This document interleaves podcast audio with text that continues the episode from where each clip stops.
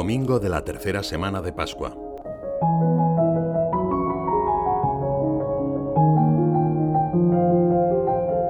Llegamos a la tercera semana de Pascua. El Evangelio nos introduce hoy en el cenáculo, ya de noche, el mismo día de la resurrección de Jesús. Los discípulos de Maús contaron lo que les había pasado por el camino y cómo lo habían reconocido al partir el pan. Ya no hay lugar a dudas, son muchos los testimonios que a lo largo de aquel día han confirmado la resurrección del Maestro. No había otro tema de conversación. Estaban hablando de estas cosas, se ayudaban mutuamente a recordar las promesas de Jesús, cuando Él se presentó en medio de ellos y les dijo, Paz a vosotros. Les saludó con la paz, como tiempo atrás les había recomendado que hicieran cuando entraran a una casa. Aunque los presentes en el cenáculo estaban ya convencidos de la resurrección del Señor, reaccionaron con sorpresa y temor ante la aparición, pensando que veía un espíritu. Les sucedió como aquella noche en el mar, cuando se les había aparecido sobre las aguas en medio de la tormenta. En esta ocasión, Jesús les insiste en la realidad de su presencia física, y les enseña sus heridas como si fueran sus credenciales, su documento de identidad. Les dijo, ¿por qué os asustáis? ¿Y por qué admitís esos pensamientos en vuestros corazones? Mirad mis manos y mis pies, soy yo mismo. Palpadme y comprended que un espíritu no tiene carne ni huesos como veis que yo tengo. Y dicho esto, les mostró las manos y los pies. Ante la confusión de los apóstoles que el evangelista explica por la alegría que los embargaba, Jesús les da otro argumento. Les dijo, ¿Tenéis ahí algo de comer? Una vez más comparte la mesa con ellos, como tres días antes cuando instituyó la Eucaristía. De esa manera demuestra que no viene del mundo de los muertos, ese mundo que él ha dejado ya definitivamente atrás, sino al revés, que viene precisamente del mundo de la pura vida.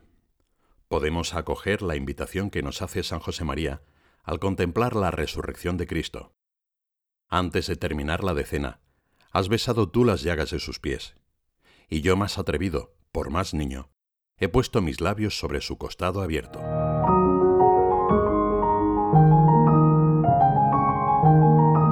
Entonces les abrió el entendimiento para comprender las escrituras. Como había hecho con los discípulos de Maús, el Señor les da la gracia para discernir las profecías del Antiguo Testamento que se referían a Él. Después de tres años de enseñanzas, Jesús continúa formándolos. Ahora les da un auxilio especial para interpretar las escrituras. Con esa luz, los discípulos entienden el sentido de todo lo que habían vivido junto al Maestro. Y les dijo, Así está escrito. El Mesías padecerá, resucitará de entre los muertos al tercer día, y en su nombre se proclamará la conversión para el perdón de los pecados a todos los pueblos, comenzando por Jerusalén. Impulsados por estas palabras, los primeros cristianos anuncian la cercanía de la misericordia de Dios, solo que ahora no se trata de una simple promesa. A partir de entonces los discípulos serían ministros de la reconciliación, pues Jesús mismo les había dicho, a quienes les perdonéis los pecados, les quedan perdonados. Escuchamos en la primera lectura de la misa el testimonio de San Pedro. Arrepentíos y convertíos para que se borren vuestros pecados. Y en la segunda recordamos la advertencia de San Juan. Os escribo esto para que no pequéis, pero si alguno peca, tenemos a uno que abogue ante el Padre, a Jesucristo, el justo. Él es víctima de propiciación por nuestros pecados, no solo por los nuestros, sino también por los del mundo entero. Cada año la Iglesia renueva esa invitación en el tiempo pascual. La confesión es el paso de la miseria a la misericordia. Es la escritura de Dios en el corazón. Allí leemos que somos preciosos a los ojos de Dios, que Él es Padre y nos ama más que nosotros mismos. ¿Cuántas veces nos sentimos solos y perdemos el hilo de la vida? ¿Cuántas veces no sabemos ya cómo recomenzar, oprimidos por el cansancio de aceptarnos? Necesitamos comenzar de nuevo, pero no sabemos desde dónde.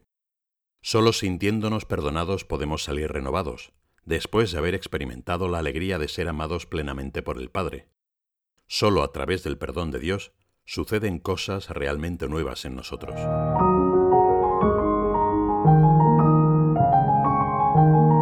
La liturgia actualiza el misterio pascual y por tanto la misión apostólica.